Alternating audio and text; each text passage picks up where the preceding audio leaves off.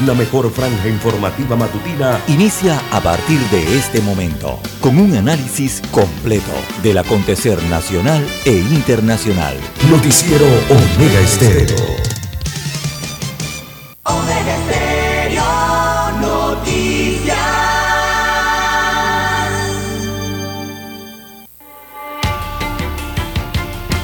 A continuación, los titulares, con los hechos que son noticias hoy.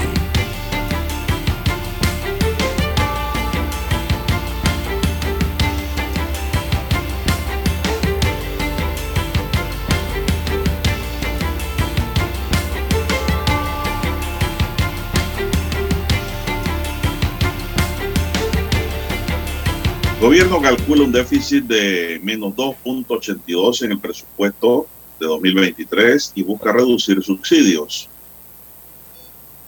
¿Cómo prevenir el cáncer de próstata desde la autoevaluación? Diputada Abrego denuncia que recurrirán ante el Tribunal Electoral para la decisión de expulsión. Ministro Pino dice que dialoga con congresistas norteamericanos sobre temas de seguridad regional. Presidente del Consejo Municipal de Panamá elogia el nacimiento del Poder Popular hace 50 años. Amigos y amigas, estos son solamente titulares. En breve regresaremos con los detalles de estas y otras noticias. Estos fueron nuestros titulares de hoy. En breve regresamos.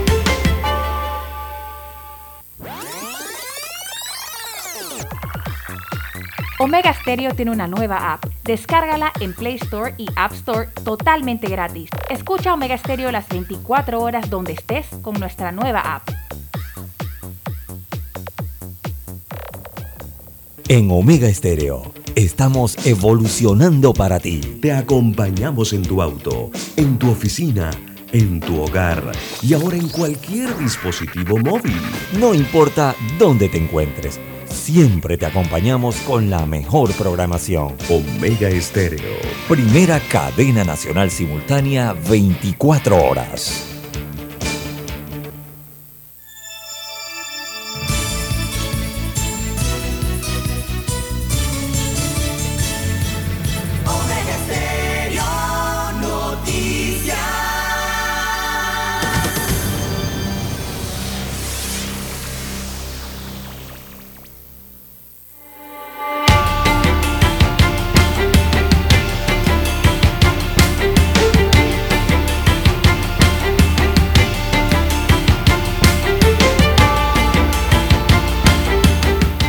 Amigos y amigas, muy buenos días bienvenidos a este espacio informativo de lunes, lunes 8 de agosto del año 2022. Daniel Araújo está en el tablero de controles. En la mesa informativa les saludamos. César Lara.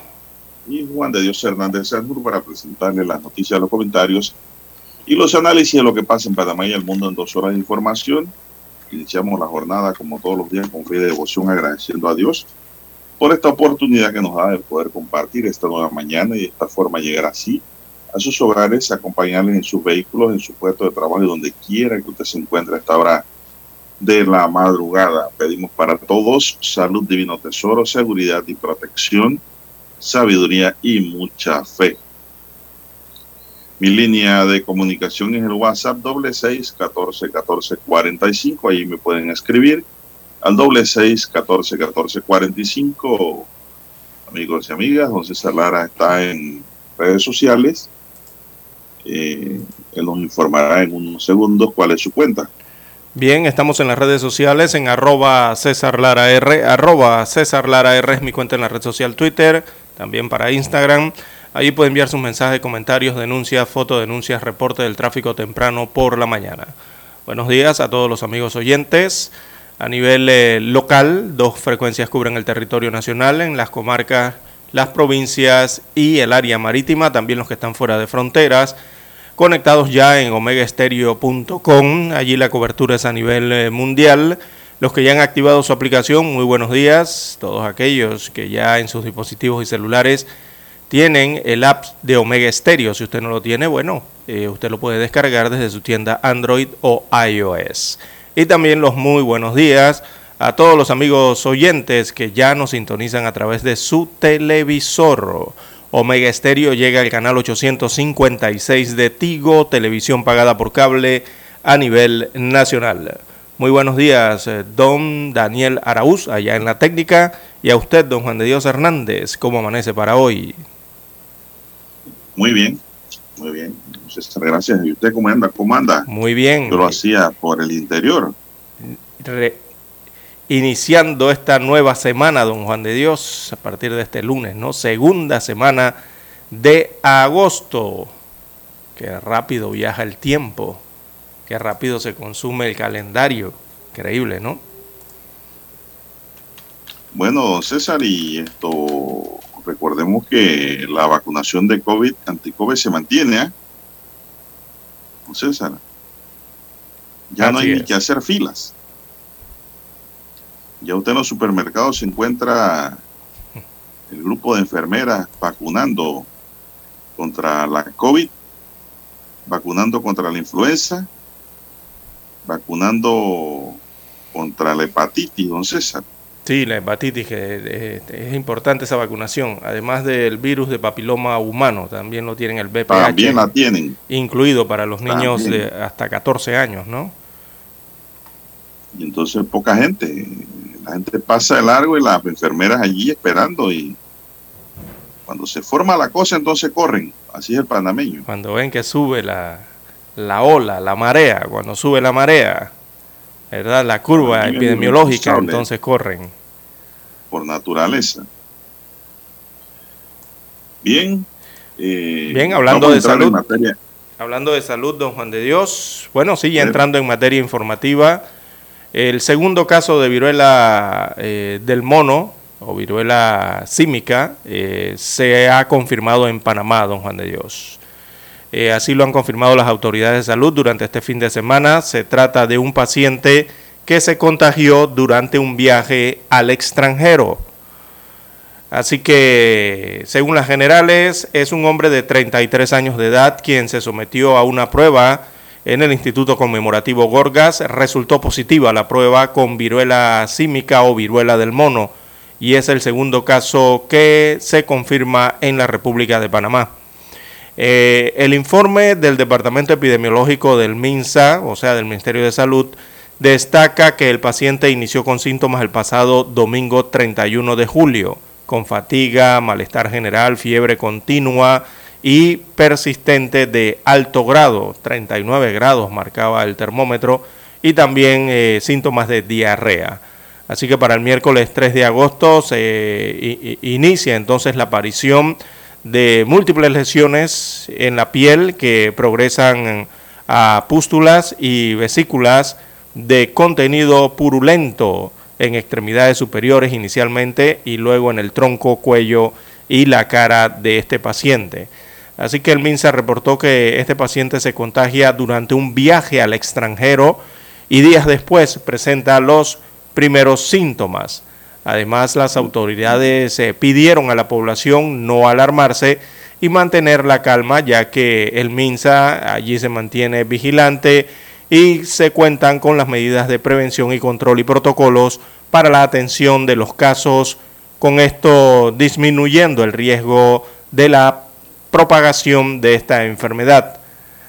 Así que se informó que una vez se detecta el caso, eh, las autoridades de salud activaron los equipos de respuesta e inició la trazabilidad de este caso, la investigación de los posibles contactos estrechos de este caso y establece entonces las medidas de prevención y también de control necesarias para contener la propagación de este virus, mientras que el paciente ha sido sometido a los protocolos y tratamientos establecidos en el manejo de estos eh, casos. Así que es el segundo caso confirmado de viruela del mono en Panamá.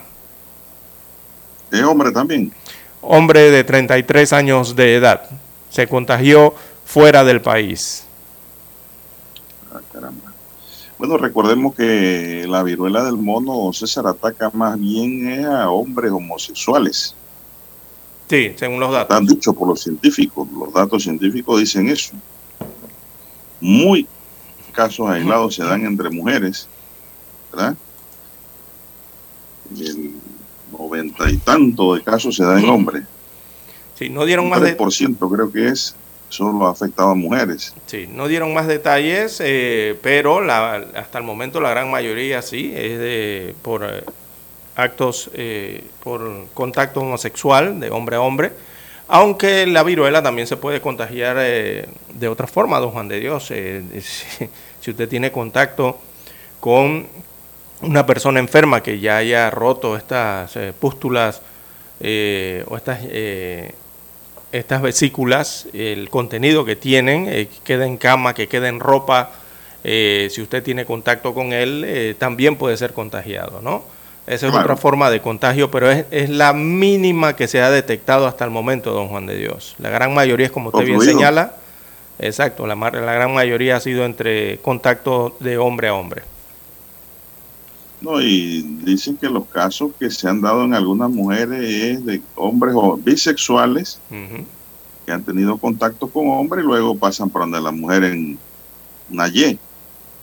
Así es, por la Y, exactamente. que, por la Y.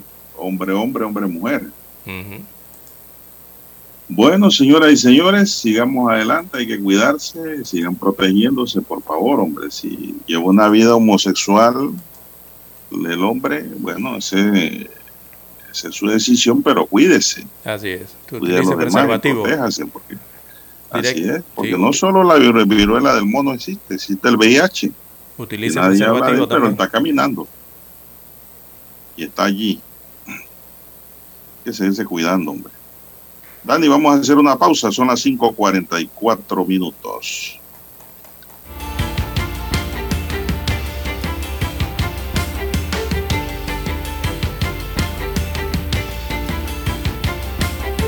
La mejor franja informativa matutina está en los 107.3 FM de Omega Estéreo. 5.30 AM. Noticiero Omega Estéreo. Presenta los hechos nacionales e internacionales más relevantes del día. 7.30 AM. Infoanálisis. Con entrevistas y análisis con los personajes que son noticia. De 8 y 30 a 9 y 30 de la mañana. Sin rodeos. Con Álvaro Alvarado. De lunes a viernes por Omega Estéreo. Para anunciarse en Omega Estéreo, marque el 269-2237. Con mucho gusto le brindaremos una atención profesional y personalizada. Su publicidad en Omega Estéreo. La escucharán de costa a costa y frontera a frontera. Contáctenos 269-2237. Gracias.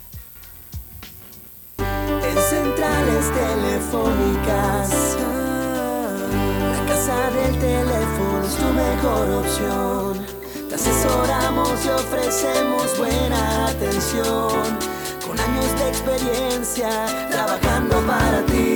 La casa del teléfono, ubicados en Via Brasil y Vista Hermosa. La casa del teléfono, líder en telecomunicaciones. La casa del teléfono, distribuidores de Panasonic.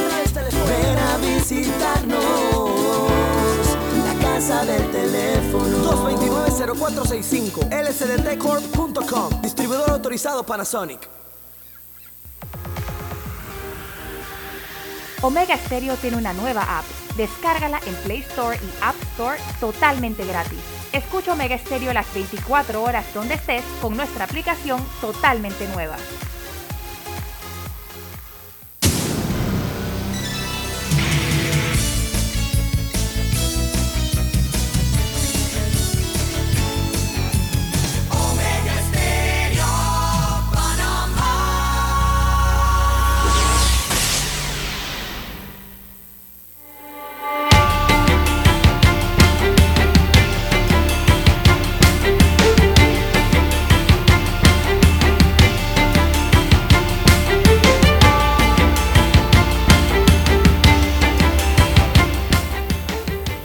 Seguimos, señoras y señores. Son las 5.47 minutos ya.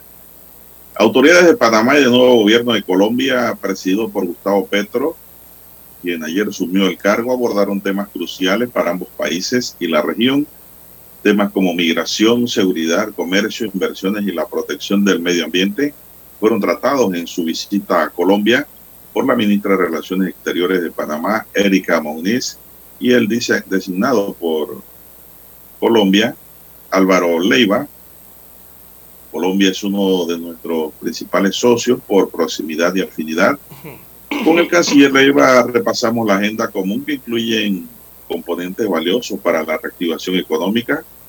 Acordamos además en las líneas estratégicas de la llamada que sostendrán el próximo martes los presidentes Laurentino Cortizo, Cohen y Gustavo Petro, dijo Moines, tras el encuentro realizado un día antes de la investidura del mandatario colombiano. La canciller panameña alertó sobre el incremento de migrantes que cruzan el tapón de Darién, la selva fronteriza entre Panamá y Colombia, pues 76.700 personas lo han atravesado en lo que va del año según cifras aportadas por el Ministerio de Relaciones Exteriores de Panamá. Manifestó que por ello hay una necesidad de compartir información, revisar nuestras políticas, coordinar respuestas y honrar nuestros compromisos bilaterales y multilaterales para evitar una crisis inmanejable, señaló la canciller panameña. Ambos funcionarios también conversaron sobre comercio e inversiones y Moines hizo énfasis en la importancia de mantener y mejorar el intercambio comercial para una recuperación económica. En la reunión se discutió un programa tentativo para el primer encuentro entre los presidentes de Panamá, Laurentino Cortizo y Gustavo Petro, y una posible fecha para dicho encuentro. La ministra también se reunió con los cancilleres de los países miembros de la Alianza para el Desarrollo en Democracia como Costa Rica, República Dominicana y Ecuador, para analizar la evolución de las aspiraciones sociales y económicas en la región. Al acto de toma de posición del presidente Gustavo Petro participó el vicepresidente José Gabriel Carrizo, quien arribó ayer domingo a la una de la tarde al Aeropuerto Internacional El Dorado en Bogotá y fue recibido con honores protocolares por funcionarios de Relaciones Exteriores del país suramericano y la embajadora de Panamá en Colombia, Liliana Fernández Puentes. Carrizo representó el más alto nivel al presidente Laurentino Cortizo en los actos de transmisión de mando de Petro, electo presidente de Colombia para el periodo 2022-2026. La visita oficial de Carrizo Jaén viajó también en compañía de la ministra de Trabajo, Doris Zapata, de acuerdo con comunicado de la Dirección de Comunicación del Estado, y reafirma la fraternidad entre dos naciones vecinas. Entonces, eso ocurrió ayer. Sí, ayer ocurrió entonces en medio de la Plaza Bolívar en Colombia y frente a miles eh, de sus adherentes y seguidores. Allí Gustavo Petro brindó este domingo su primer discurso como nuevo presidente de Colombia. Así que el jefe de Estado colombiano asumió en, reemplazo de Iván Duque, quien deja la presidencia, marcando así la llegada al poder del primer mandatario de izquierda en el país cafetero. Decía ayer Duque, hoy empieza la Colombia de lo posible, estamos acá contra todo pronóstico, contra una historia que decía que nunca íbamos a gobernar, contra los de siempre, contra los que no querían soltar el poder pero lo logramos, dijo Duque al iniciar sus palabras. En su alocución, el nuevo presidente colombiano enfatizó en la necesidad de lograr la paz definitiva en Colombia tras años de muerte y violencia. Tenemos que terminar de una vez por todas y para siempre con seis décadas de conflicto armado. Se puede, dijo Petro, cuando cumpliremos, dijo, el acuerdo de paz eso lo aseguró en su discurso ayer, y que seguirá a rajatablas las recomendaciones del informe de la Comisión de la Verdad, que fue conformada en Colombia. Eh, recordemos que en Colombia esta guerra ha dejado más de 800 mil eh, personas eh, muertas. También, según dijo, que la paz es posible si, si desatamos en todas las regiones de Colombia el diálogo social. También llamó a los grupos armados a sumarse a la paz, a dejar las armas. Eh, también, eh, asimismo, el mandatario llamó a modificar las políticas antidroga a nivel global en su discurso, eh, que a su juicio no han dado resultados positivos esas políticas antidroga. Claro que la paz es posible si se cambia, por ejemplo, la política contra las drogas, vista como una guerra, llamada a la guerra contra las drogas, por una política de prevención fuerte de consumo en las sociedades desarrolladas. Es ahora una nueva convención internacional que acepte que la guerra contra las drogas ha fracasado rotundamente y ha dejado un millón de latinoamericanos asesinados, la mayoría colombianos, según afirmó Petro. También habló de la desigualdad y de la corrupción. Las catalogó como un despropósito y también de una verdadera inmoralidad. Así que también dijo en su discurso don Juan de Dios que va a luchar contra la corrupción y dijo específicamente, abro comillas, le cito, vamos a recuperar lo que se robaron, vigilar para que no se vuelva a hacer y transformar el sistema para desincentivar este tipo de prácticas. prácticamente los tres puntos principales que abordó el nuevo presidente de Colombia en su discurso ante miles eh, de personas en Bogotá eh, que estaban presentes en su investidura y también ante millones de personas que seguían eh, esta, esta toma de posesión a través de los medios de comunicación de Colombia y también a nivel internacional. Bueno, eso ocurrió ayer, señoras y señores. Colombia. Eh, acompañaron a Petro en su investidura una decena de jefes de Estado. En lista que encabezaba el rey Felipe VI de España. Asistieron a la ceremonia los presidentes de Chile, Gabriel Boric, Argentina, Alberto Fernández, de Ecuador, Guillermo Lazo, de Paraguay, Mario Abdo Benítez, Bolivia, Luis Arce, República Dominicana, Luis Abinmaer, Panamá, Laurentino Cortizo, representado por José Gabriel Carrizo, Costa Rica, Rodrigo Chávez y Honduras, por Xiomara Castro. La delegación de los Estados Unidos que lidera la administración de la Agencia de Estados Unidos para el Desarrollo Internacional se hizo presente, la UCED en inglés, a través de Samantha Power. Esta fue la representación internacional que asistió César a este evento realizado ayer en Colombia de investidura de Gustavo Petro como nuevo presidente del país suramericano de Colombia. Así es. Bueno, los videos, las fotografías eh, ruedan por las redes sociales y a través de los diferentes medios eh, de comunicación. Eh, el mandatario eh, fue investido por la senadora María José Pizarro.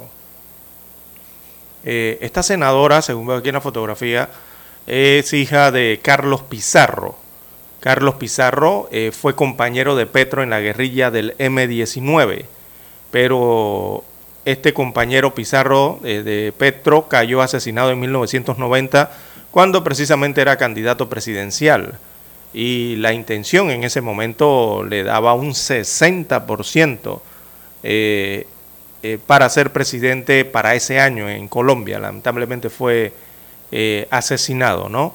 Su hija fue quien invistió entonces a Gustavo Petro el día de ayer, según veo aquí en las fotografías.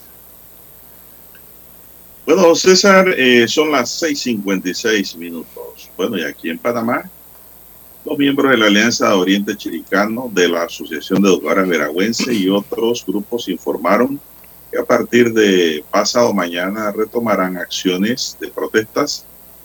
Los docentes aseguran que hasta que no se concreten los acuerdos pactados con el gobierno, ellos seguirán realizando marchas y mítines en diferentes puntos del país. Fernando Abrego de AEB, no, Fernando Abrego es de la SUPROF, Uh lo puso en AEB. Abrego de Soprof. Indicó que en el tema de diálogo sobre la caja de seguro social, primero hay que definir un compromiso real sobre esta situación. Hay que adquirir un compromiso real y honesto y transparente por parte del gobierno para efectos de que todas las organizaciones puedan participar y dar nuestras propuestas para mejorar el tema de la caja de seguro social, explicó. Agregó, Abrego expresó que se ha solicitado a la Iglesia Católica que sean los mediadores inicialmente en este diálogo por la caja de seguro social. Los gremios también han denunciado que en algunas provincias los precios de los productos de la canasta básica se han elevado durante las últimas semanas, don César. Es cierto. Eh, productos eh, de medicamentos se han elevado en las últimas semanas. Los productos alimenticios eh, se han elevado en las últimas semanas. Si usted no se ha dado, no se ha percatado en los supermercados y en los mercados. Igualmente algunas medicinas en las farmacias también se han notado que han subido de precio, bueno. por lo menos en estas últimas semanas. Don Juan de Dios, pero los grupos originarios eh, no van a formar parte de esa protesta del miércoles. Así lo anunciaron, don Juan de Dios. No, no van, a, no van a formar parte. Los que van para la calle según lo que anunciaron el fin de semana, son eh, los otros grupos sociales. Pero, eh, por ejemplo, el líder originario del bastión de lucha de Oriente Chiricano, Navebuglé y Campesinos, él es de nombre Luis Marcusi, anunció que el grupo, que su grupo no participará de las manifestaciones y marchas que han anunciado para este miércoles. Así que los representantes de las distintas alianzas que mantienen negociaciones con el gobierno en la Mesa Única del Diálogo, que se celebra en Penonomé, denunciaron que el acuerdo sobre canasta básica se ha incumplido, por lo que han convocado entonces para esta marcha y manifestaciones el próximo 10 de agosto en distintos puntos del país. Ante el llamado, los originarios eh, no protagonizarán cierres de vías, o sea, no van a salir, se van a quedar quietos, eh, como lo han anunciado entonces los dirigentes de la Alianza Nacional de Anadepo y la de AEBE de los educadores, ¿no? Dijo Marcusi, los Sí, dijo Marcusi, los navebuglé no acostumbramos a efectuar marchas, por lo que estará pendiente a una nueva invitación que se haría de manera de comunicado con representación de cada base. Agregó que se mantienen pendientes las denuncias que le hacen llegar y que han presentado en la y que ha presentado en la mesa del diálogo pero no tomará acciones. También el fin de semana habló Toribio García. Toribio García es otro dirigente originario del Oriente Chiricano, don Juan de Dios. Él no responde a ninguno de su grupo. Así es. Él cuestionó la acción de las alianzas de llamar a acciones de protestas. Imagínese usted. Cuestionó a las alianzas ahora. Bueno, dijo, abro comillas, le cito a García, señores, si ustedes pidieron que la gente se fuera para las casas, que se abriera la vía, porque según ustedes tenían todo controlado. Eso es un error, cierro comillas. Fue lo que les dijo Toribio García desde las tierras de Tolé a los que están en la mesa del diálogo. aquí se está malinterpretando el tema. Eh, Dani, vamos a escuchar nuestro himno nacional para retomar el tema pasado del himno inmediatamente.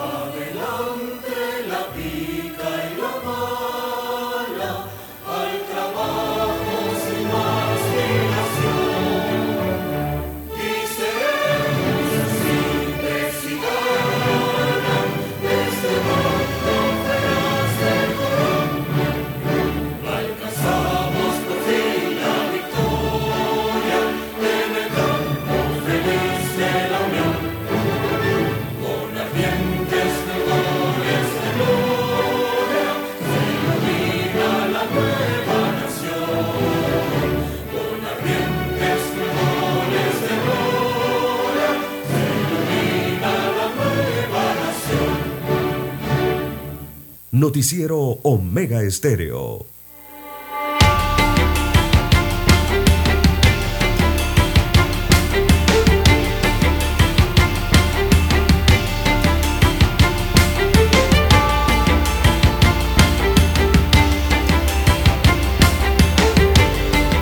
Bien, seguimos, señoras y señores.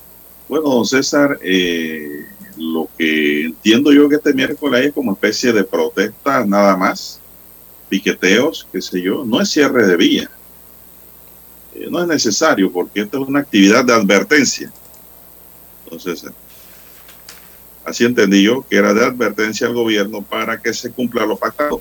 Pero aquí está pasando lo que más de cuatro han dicho, don César. Eh, mucho, oiga, la misma empresa privada que dice que porque ellos no fueron invitados a la, a la mesa de diálogo, pero que esa mesa de diálogo eran de los protestantes con el gobierno, don César. Así nace esa mesa de diálogo. Que yo sepa, ningún grupo empresarial estaba en protesta.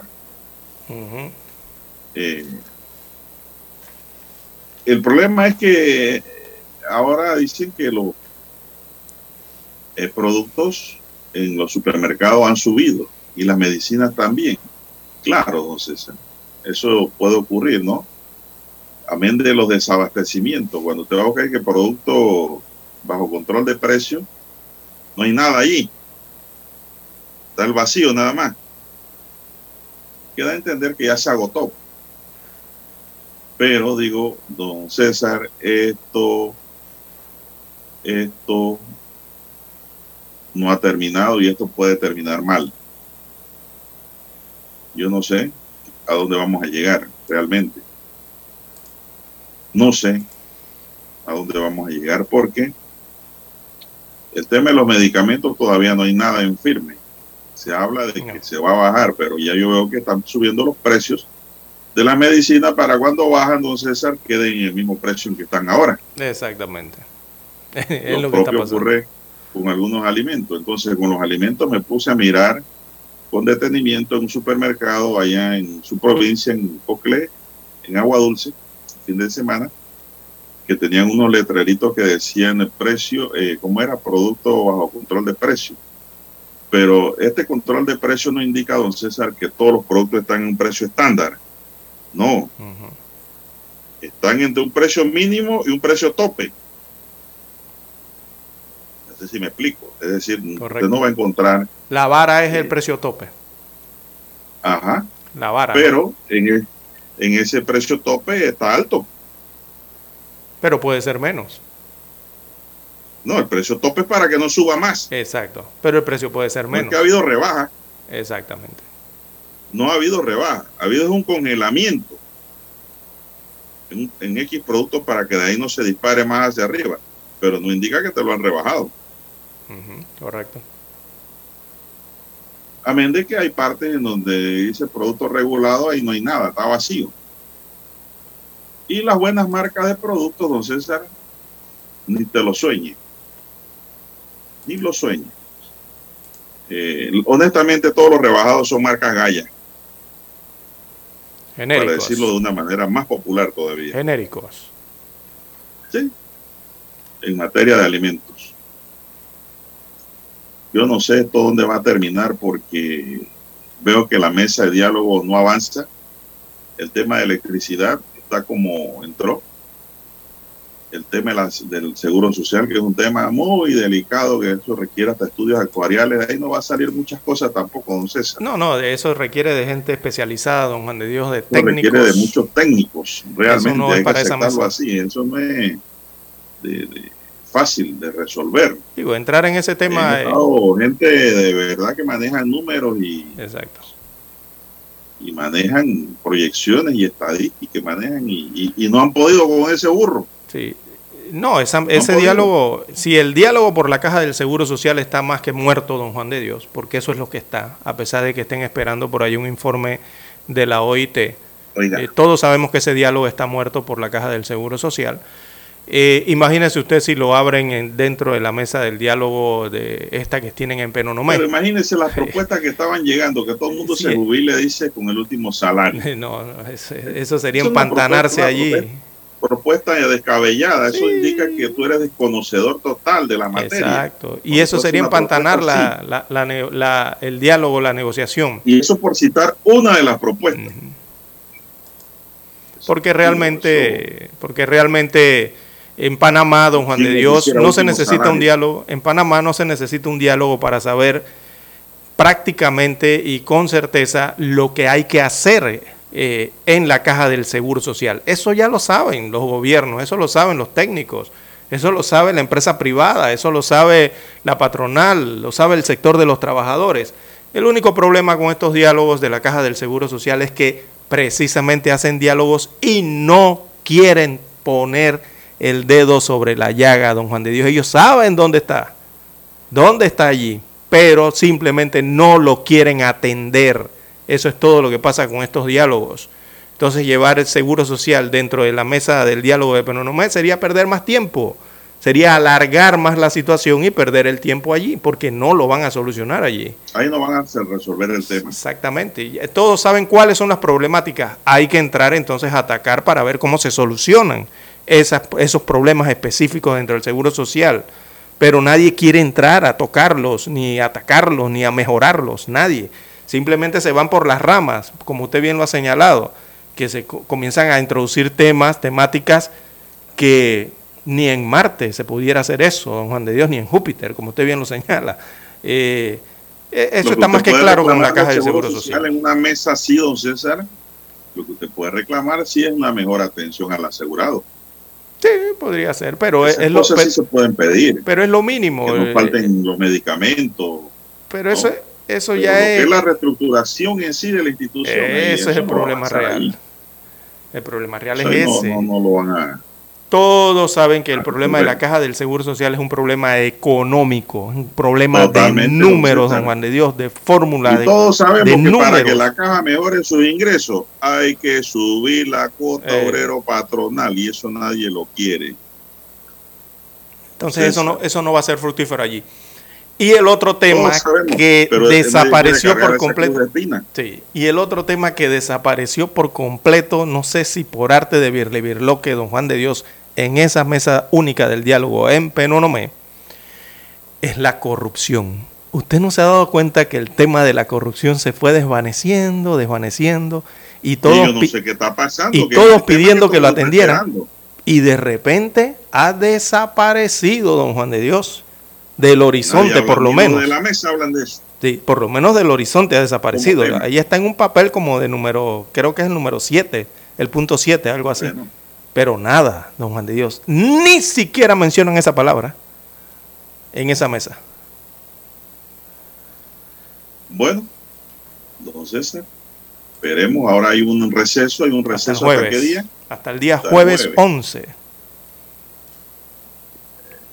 Están en tema realmente delicado, aunque yo creo que los grupos lo sabían, por eso fue que colocaron el tema del combustible canasta básica y medicamento como los primeros. Esto, ¿Cuál era el cuarto tema, don César? Eh, bien. Eran eh, combustible, uno. Dos, canasta básica. Tres, medicamentos. ¿Y el cuarto cuál era? Electricidad. Este era el tema con los subsidios en las utilidades. Creo que era la electricidad. Algo por allí. Me parece que era el tema. Bueno, eh, aquí veo una nota interesante, don César, en donde están hablando de recortar, eh, bueno, hay muchas cosas que aquí se pueden recortar, don César, y no que el gobierno está haciendo clientelismo realmente. Para mí eso del vale digital ya es ya debe pasar a la historia. Es un dinero que se debe ahorrar ya. Sí, hay que controlar los, los subsidios de cierta forma, que no sean eternos, que no sean eternos. Aquí yo creo que se les ha pasado la mano en regalo con eso del vale digital, porque eso en principio era para la gente que estaba, César, con contratos suspendidos, pero ya aquí no hay contratos suspendidos. Se entiende que no hay contratos suspendidos. Para eso hay otro programa. Exacto. Don Juan de Dios, hay que hacer la pausa eh, y volvemos con más temas.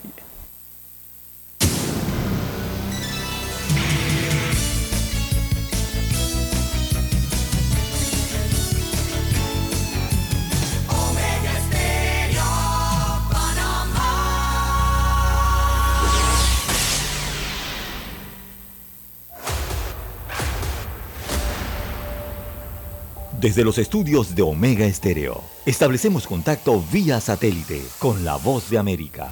Desde Washington, presentamos el reportaje internacional.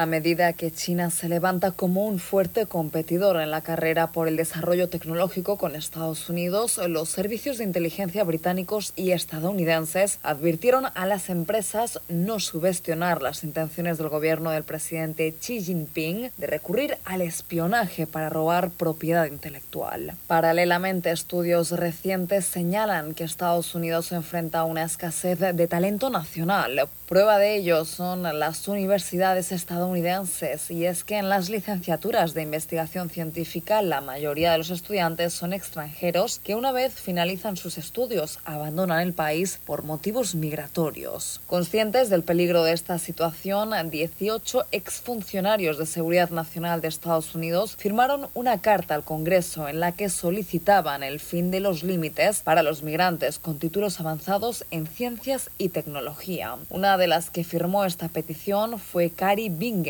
ex subsecretaria adjunta de Defensa para Inteligencia y Seguridad. Si vamos a ganar esta competencia tecnológica, necesitamos los mejores cerebros desde dentro de los Estados Unidos y en todo el mundo. Sin embargo, especialistas en seguridad aseguraron que las estrategias de Pekín son infinitas. Y Yamil Jaffer, experto en seguridad nacional y ex abogado en el Departamento de Justicia, ofreció algunos detalles sobre las tácticas de China.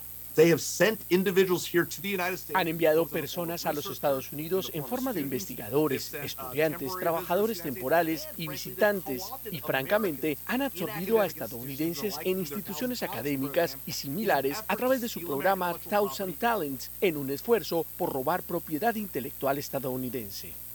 En Ohio, el profesor e investigador estadounidense Song Guo Zheng, de 58 años de edad y con fuertes vínculos con China, admitió que mintió para así poder beneficiarse de millones de dólares en subvenciones del gobierno de Estados Unidos para desarrollar la experiencia médica de China. Ahora cumple tres años de condena en prisión luego de que fuese arrestado cuando intentaba huir al país asiático.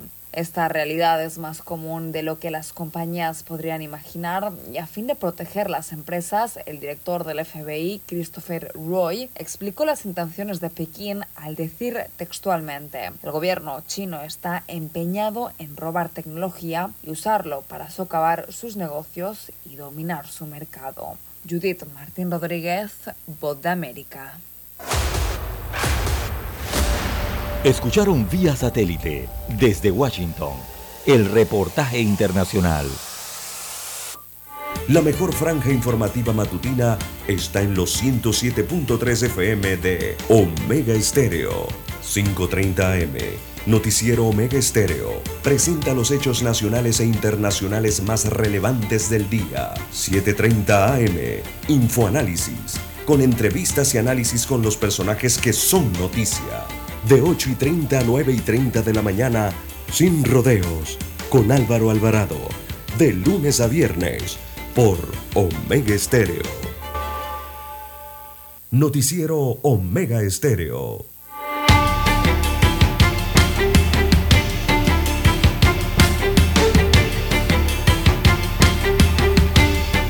Avanzamos, son las 6 y 18 minutos. Bien, el anteproyecto de ley 843 que fija el presupuesto nacional para el 2023 asciende a 27 mil. 1162 900 no 27 mil millones. 27 mil millones 162 mil 983. Así. Así es correcto. Con 671. 27 mil millones. Sí, 27 mil millones. Se puede hablar en radio como 27.2. Sí, también, sí. Es mejor. Redondelo. Eh, para periódico es todos esos números. Sí. Acá en radio y televisión debe ser 27.2, 27 mil. Punto 2. 27.2 mi, eh, 27 mil millones. 27 mil punto 2. Exacto, sí. Bueno, Dicho esto, el documento presentado para el pasado 22 de julio ante la Comisión de Presupuesto de la Asamblea Nacional contiene ese número. Para alcanzar esta cifra, el gobierno calculó un crecimiento del 5% y tiene programado un financiamiento de 2.200 millones de dólares. Eh, eh, del 5%, un crecimiento del país, con toda la situación que acaba de ocurrir durante un mes. Bueno, pero eh, hay un déficit ahora de menos 2.82%. que ese presupuesto lo van a tener que replantear. Claro. No hay que ser, no hay que ser un gran economista para entender eh, esos movimientos. Es un presupuesto nada más que fue llevado para cumplir con la ley, ¿no? Sí, sí. Pero que se puede, se puede y lo tienen que reprogramar. Y para abajo, don Juan de Dios, la cifra. Y para abajo, correcto. Porque ahora con lo que han logrado, pues la mesa de diálogo, hay mucha inversión que hacer también allí, mucho gasto. ¿Y de dónde va a salir? Digo, y, eso si la cosa no se agrava, don Juan de Dios. O sea, entendamos que eh, la situación que está atravesando el país, en que, en que se planificó el presupuesto, calcularon que debido a la situación reciente podría crecer el país en esa cantidad, en aproximadamente un 5.2%. Eh, pero realmente eh, va a crecer menos, don Juan de Dios, de, de, ese 5 o 6% que, está, que se está esperando, ¿no? si la situación no se agrava, si vuelve a ocurrir otra situación como la que vivimos el último mes, eh, los números irían más hacia abajo. Bueno, don César, ese presupuesto de 27.162 mil millones, don César, 27.162 no, 27 mil millones, 162 mil. No, no, no, no. Dígalo para ver. Eh, es que no tengo el número, pero entiendo que usted quiere decir 27 mil millones, 162 mil dólares y tantos, ¿no? Bueno, yo creo que aquí hay un poco de número de más también en esta página. sí. Diga, redondelo, promedio 27 mil millones ya, redondelo. yo hablo de 27.2, 27 mil punto es 27 mil. Sí, 27 mil. Y algo más es el número. Bueno, dice aquí don César que hay un déficit de menos 2.82%. Menos 2.282%. ¿Qué indica eso, don César? Que cada dólar de eso tiene un déficit. Exacto. De, de menos 2.82 ya un dólar no es el 100%. Correcto. Entonces, ¿cómo te equilibra eso? Eh, el monto de la deuda que adquiriría el país para completar el gasto público. Así es. Eso se complementa con deuda, don César. Así es. ¿Qué es lo que se ha estado haciendo durante los últimos años? Y no simplemente este gobierno, ¿no? El presupuesto siempre ha estado balanceado por eh, eh, dinero que llega desde el extranjero, o sea, préstamos, para poder completar el presupuesto. Eso siempre se ha hecho, pero en esta ocasión, estos últimos años, ha sido, eh, se ha ampliado ¿no? esa solicitud de préstamos.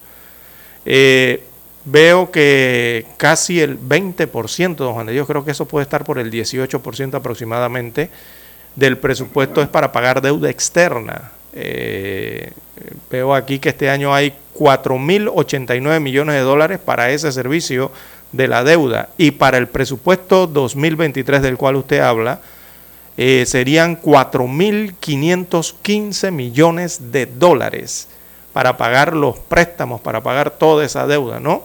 Eh, ¿Qué se pide a nivel internacional? Claro, para poder que te presten más, porque si no, no te prestan. Allí te vas endeudando más y más. Así es. Y eso completa el presupuesto, ¿no? Eh, eh, por si, bueno, eh, esto es preocupante realmente, se ve alta la cifra. poniéndolo en contexto, don Juan de Dios, mire usted, el, próximo año son 4.515 millones de dólares solamente para el pago de la deuda. O sea, de los 27.000 tenemos que sacar 4.500 para pagar deuda, dinero que se va fuera del país, por supuesto. ¿Usted sabe cuánto aporta el canal de Panamá al Estado panameño en efectivo? Mire, el canal de Panamá aporta, el último aporte que entregó fue de 2.080 millones de dólares. Eso fue lo que aportó el canal del negocio que hace de pasar los barcos por la franja, ¿no? 2.080 millones de dólares. Eso es lo que entró al Estado. Pero en deuda tenemos que pagar 4.515 millones de dólares. O sea, que eh, ni siquiera la mitad, o sea, con todo lo que genera el canal, no se paga ni siquiera la mitad del servicio de la deuda. O sea, esos 4.500 millones que se pagan en deuda eh, a los aportes anuales del canal de Panamá, no es ni la mitad, don Juan de Dios. Mire, usted lo complicado, lo, serio de, esta, de, estos números eh, del presupuesto. Si usted se va por otro rubro, cuando le hablan de subsidios, prácticamente el subsidio está por el 35% del presupuesto, o sea, de esos 27 mil millones de dólares se entregan en subsidios de, todo, escolares, eh, vale digital, de todos los subsidios que hay, subsidios e incentivos. ¿Y usted cómo le hace entender eso al pueblo? bueno, son, mire usted ese porcentaje, 37, 35%. O sea, usted está hablando allí de una cantidad de miles de millones que se entregan, pero eso hay que pagarlo. No es que el subsidio es gratis, eso hay que pagarlo. De algún lado tiene que salir el dinero. Y si lo busca sacar del canal de Panamá, el canal solamente genera 2.080 millones de dólares. Y buena parte de esos 2.080 de millones de dólares ya están comprometidos para ciertos rubros. Eh, mire lo complicado, ¿no? Si usted se va y busca la parte de funcionamiento del nuevo presupuesto, se da cuenta que el 53% del presupuesto prácticamente se va en funcionamiento y dentro de ese funcionamiento están las planillas, o sea, el pago a los funcionarios o el nombre correcto de servidores públicos. Eh, se da cuenta de lo complicado de la situación y de lo dramático de la situación que enfrenta el país con sus números. Bueno, César, eh, este es un tema que requiere mucho estudio y a ver cómo van a repartir los panes. Exactamente. Porque hay que contener el gasto. Porque lo que ha conseguido la mesa realmente es puro subsidio. Y los subsidios hay que pagarlo. Alguien los tiene que pagar. y ese alguien es nuestros impuestos, somos todos, ¿no? Pero en la mesa le ha dicho al gobierno que no quieren que se endeuden más para cumplir con esos subsidios, ¿no? Entonces, es que el gobierno tiene que ser... a esa petición, ellos dicen, la mesa ha dicho, bueno, aquí hay que obligar a todas las empresas que evaden impuestos que paguen como es. Y que no haya evasión. Para con esos dineros recuperados allí se puedan subsidiar lo que han logrado en la mesa. ¿Estamos claros? Correcto. Ellos dicen y dijeron, recuerdo yo porque estuve pendiente de esa mesa día y noche, entonces César, ellos decían allí, si va a haber subsidio, que el subsidio no salga de endeudamiento. Entonces, no, tienes que contener los bien de los ajustes que debe hacer el gobierno en cuanto al cumplimiento que deben tener todas las personas jurídicas y naturales que deban pagar sus impuestos, pero que lo hagan de manera correcta. Por una parte. Y, lo otro por, una parte. Y lo otro de cómo administras el Estado, eh, la contención. O sea, tienes que gastar menos. Tienes que tratar de procurar es los dineros que entran a tu caja, eh, tratar de que haya inversiones, don Juan de Dios, para que eso genere más riqueza. O sea, eso genere empleo, genere pagos, genere circulación de lo, lo que tanto uno habla de el circulante ¿no? en el país. Eh, debes hacer inversiones, por lo menos públicas, no estamos hablando del presupuesto público, el presupuesto del Estado. Eh, y, tratar de, de, de, apretar un poco más el cinturón, contener los gastos. Los gastos son planilla, viáticos, todo eso es gasto dentro del presupuesto. Entonces eso es lo que tiene que contener. Pero, don Juan de Dios, nos encontramos con todas esas sorpresas. Por ejemplo, en la Asamblea Nacional. De esos anuncios de presupuestos que aumentan en la Asamblea de 135 a 150 millones, pero que después se dan cuenta que cuando los modifican el presupuesto, eh, realmente quedan utilizando 200 millones y más de 200 millones. Entonces, eh, estas situaciones no pueden continuar, don Juan de Dios. Por, nada más para traerle el ejemplo de la Asamblea, pero eso también se registra en otras instituciones. Entonces, necesitamos un gobierno responsable de verdad, consciente de verdad de esta situación y que aplique las medidas y que la, y que la aplicación sea real. O sea, si van a hacer contención del gasto público, que sea real, no que se quede en un discurso, no que se quede en un anuncio, en un, en un periódico, en una radio, o que se quede en un anuncio de un discurso. No, no, no, tiene que ser real, porque si no, eh, al finalizar esta administración va a tener muchos problemas y la nueva administración gubernamental tendrá tremendo dolor de cabeza, don Juan de Dios. Así es, el gobierno calcula un déficit de menos 2.82 en el balance del presupuesto 2023 y busca reducir subsidios, don César. Dice aquí, bueno, yo lo que creo, yo lo que creo es que debe realmente cobrar como debe ser, don César. Por una recuerdo aquí, recién implementaron los pagos de perdón, ¿qué fue lo que hicieron? Que no recuerdo ahora mismo que todo el mundo tenía que salir con una, con su factura de lo que usted compraba, si no lo podían multar. Factura digital. Ajá, correcto. Esto, eso eh, fue en el gobierno de Varela, si no me equivoco. Así es. Y eso hay que implementarlo porque veo muchas veces y escucho en lugares que voy a comprar cualquier material, eh, cualquier casa comercial, que el chino dice con factura o sin factura. ¿Cómo más va a ser, oye, con factura? Pero hay mucha gente dice, no, no, no, démelo así. Dice el chino, bueno, no hay garantía, dice, no importa. Oye, eso no es así. El chino tiene que hacer la factura y cobrar el cobrar el impuesto correspondiente y eso debe ir al fisco, César. Punto. No debe haber discusión sobre esa materia. También de que a veces te cobran el impuesto y no lo registran, don César, para que ingrese al fisco. Eso, esos mecanismos de cobro correcto de impuestos tienen que mejorarse. Ya no hay inspectores para eso. Bien, no hay que nombrar más inspectores, ahí están, hay que darle la función. Vamos a la pausa, don Dani. Para anunciarse en Omega Estéreo marque el 269-2237. Con mucho gusto le brindaremos una atención profesional y personalizada. Su publicidad en Omega Estéreo. La escucharán de costa a costa y frontera a frontera. Contáctenos 269-2237. Gracias. Omega Estéreo, 24 horas en FM Estéreo.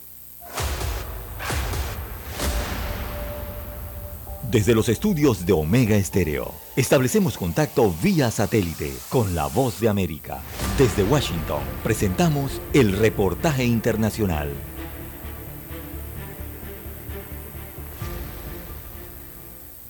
En un momento en el que los estadounidenses sufren la inflación más alta de los últimos 40 años y el gobierno del presidente Biden trabaja para controlar el sobrecosto que los consumidores en el país deben pagar por alimentos, gasolina y alquileres, el empleo resulta ser uno de los mejores indicadores de la economía estadounidense. Sin embargo, las ofertas de empleo cayeron a su nivel más bajo en los últimos nueve meses.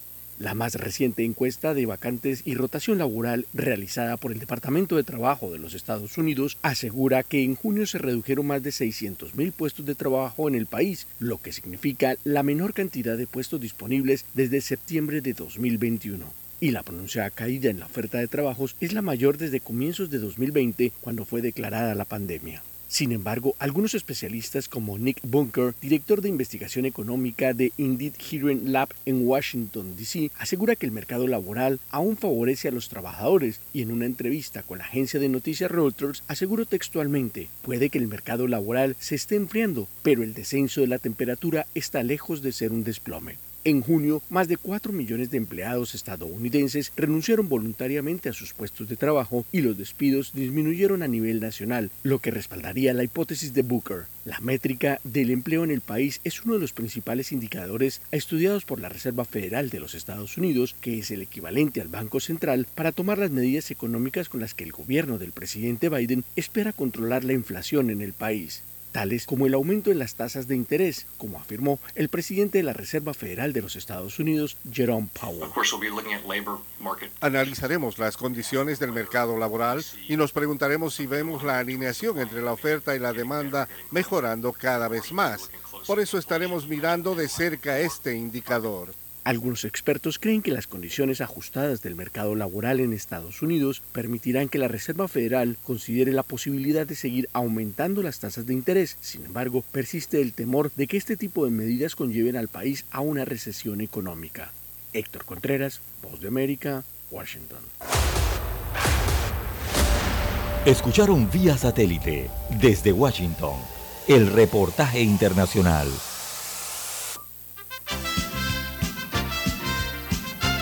Infoanálisis. De lunes a viernes, de 7 y 30 a 8 y 30 de la mañana por los 107.3 FM de Omega Estéreo. Con Guillermo Antonio Adames, Rubén Darío Murgas, Camila Adames Arias y Milton Enríquez. Infoanálisis. El programa para gente inteligente como usted.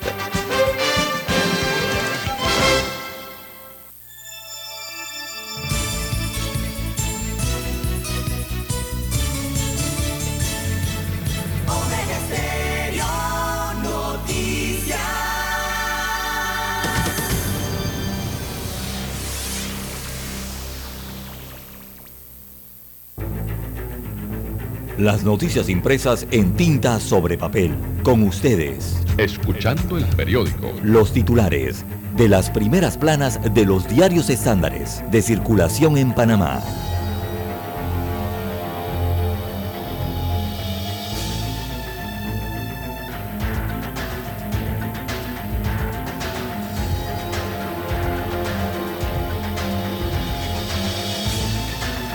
Bien, amigos oyentes, el diario La Prensa titula para este lunes 8 de agosto del año 2022, Martinelli busca impedir una auditoría de la Dirección General de Ingresos.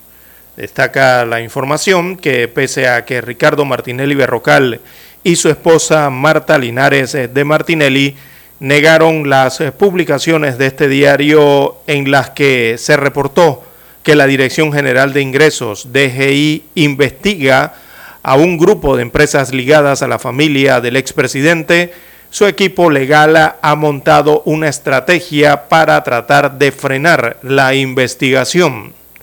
Así, Martinelli echó mano de dos recursos. Uno sería invocar el fuero electoral penal ante la DGI y presentar ante la Corte Suprema de Justicia una advertencia de inconstitucionalidad contra la carta del director de la DGI, Publio de Gracia, en la que le comunica al expresidente del proceso que busca la real y verdadera tributación de sus empresas. Bueno, el equipo legal del exmandatario de la República entonces acude a la Corte, alega que lo que hace la DGI es inconstitucional y advierte que tiene fuero electoral penal. Pero si no hay nada que ocultar, ¿por qué no eh, eh, se ciñe simplemente a dar la información? Es raro, ¿no? Bien, en más títulos eh, para la mañana de hoy en el diario La Prensa, Contraloría General aprobó adenda al contrato de la línea 3 del Metro de Panamá. Así que el 8 de julio se aprobó la adenda que firmó el Metro de Panamá con el consorcio coreano HPH John Venture y que eh, oficializa el cambio de los carriles del cuarto puente por el túnel para que el monorriel cruce el canal de Panamá hacia el occidente, en este caso, de la ciudad.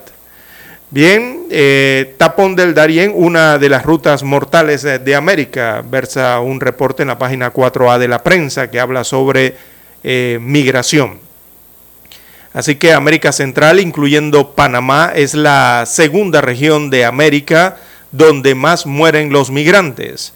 El proyecto Migrantes eh, Desaparecidos de la Organización Internacional eh, para las Migraciones precisa que en el año 2021 se registraron 1.248 fallecimientos, de los cuales 596 sucedieron en América del Norte, 324 en América Central, 180 en el Caribe y 148 en América del Sur.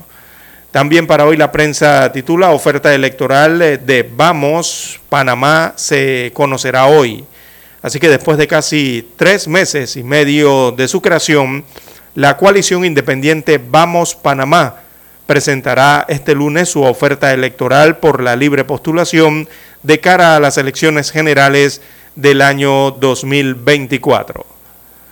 En más títulos, en la sección de Economía de la Prensa, Café Panameño se supera a sí mismo, cerca de la perfección. Así es, es el café geisha, que se cultiva allá en tierras chiricanas. En la sección de deportes, maestros del Taekwondo tuvieron su encuentro.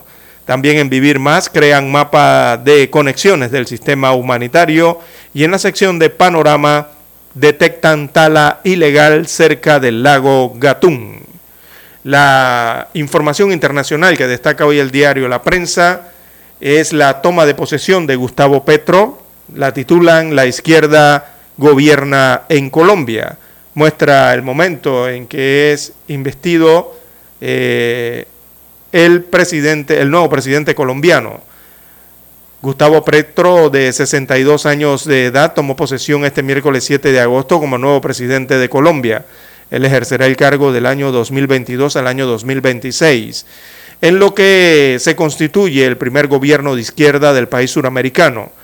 El ex guerrillero propuso a los grupos armados beneficios eh, penales a cambio de que firmen la paz una de sus primeras decisiones fue mandar a traer la espada de Bolívar a su acto de posesión. Además, planteó crear un fondo internacional para proteger la Amazonía colombiana azotada por la deforestación. Bien, son los títulos que presenta en portada hoy el diario La Prensa. Revisamos ahora los que muestra en su primera plana el diario La Estrella de Panamá. Adelante, don Juan de Dios. Así es, el diario La Estrella de Panamá para hoy nos dice, gobierno calcula un déficit de menos 2.82 en el presupuesto de 2023, buscan reducir los subsidios. Uno de los mayores desafíos del gobierno radica en la contención del gasto, reducción de planilla y la evaluación de los subsidios proyectados en más de 2 mil millones de dólares cifra que pretenden reducir a 1.600 millones, eh, incluido pues el auxilio de la gasolina que no está contemplado ahora. Eh, esto va a crear una reestructuración sin lugar a dudas, porque este presupuesto se hizo cuando no había subsidios para el combustible, don César. Todo va a variar. Migración, seguridad e inversión en la mira de Panamá y el gobierno de Petro. ¿Cómo prevenir el cáncer de próstata desde la autoevaluación? Es un tema interesante para la salud que tiene hoy la estrella de Panamá.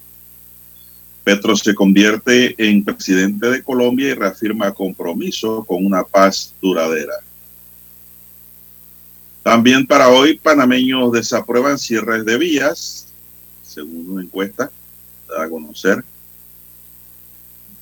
El 93% de los panameños está en contra de los cierres de vía, don César. Diputada Abrego anuncia que recurrirán ante el Tribunal Electoral la decisión de expulsarlos de cambio democrático. Presidente del Consejo Municipal de Panamá elogia el nacimiento del Poder Popular hace 50 años. Ministro Pino dialoga con congresistas norteamericanos sobre temas de seguridad regional. El tema del día para hoy es, gobierno calcula un déficit de menos 2.82 en el presupuesto de 2023. Buscan reducir ahora los subsidios. También para hoy, proyecto sobre política criminalística listo para debate en el Pleno de la Asamblea. Gobierno dice que tendrá que reducir una serie de gastos para ajustar el presupuesto. Los apagones en Cuba, lastre para la economía y fuente de descontento social. No sé cómo quedará Cuba, don César, luego de la explosión del fin de semana que hubo allá de los tanques de combustible. Agroferias llegan a la comarca Nove Buglé. La fuerte creación de empleo en Estados Unidos rebate los augurios de una recesión.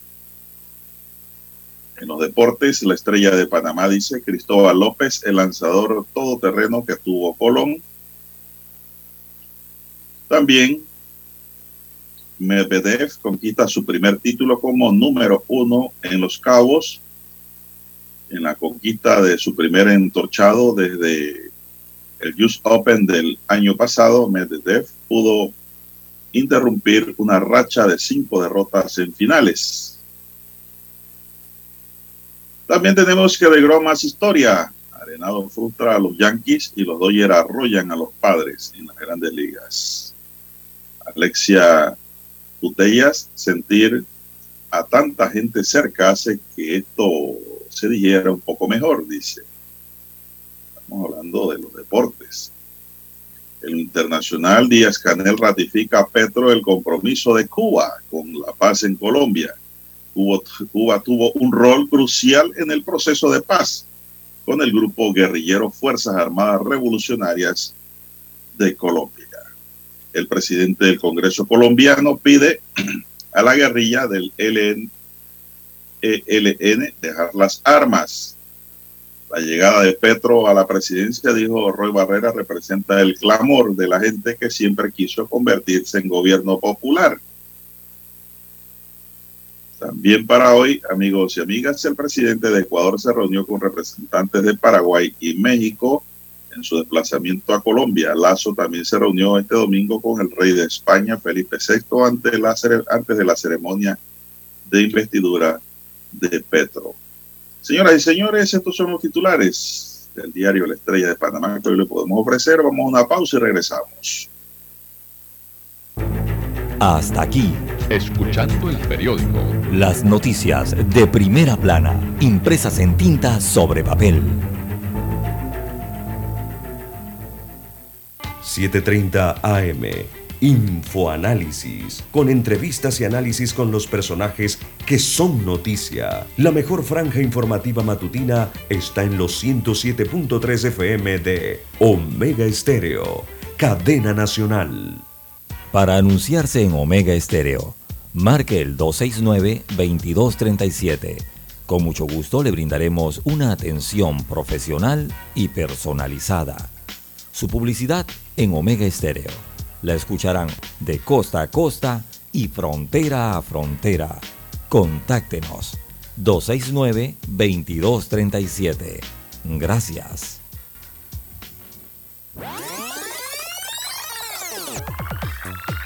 Omega Stereo tiene una nueva app. Descárgala en Play Store y App Store totalmente gratis. Escucha Omega Stereo las 24 horas donde estés con nuestra nueva app.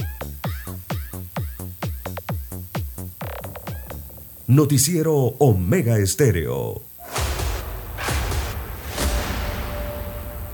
Desde los estudios de Omega Estéreo, establecemos contacto vía satélite con la voz de América.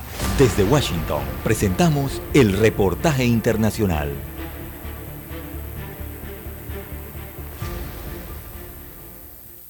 Un informe del Foro Social de la Deuda Externa en Honduras, FOSDE, señalan que el 73% de los hondureños viven en pobreza y al cierre del 2022 este porcentaje cerrará en 75%, fundamental debido a los altos niveles de inflación que alcanzan un 10% y que en la cadena económica provoca el aumento en los precios de los productos de la canasta básica, el transporte y el costo de los carburantes.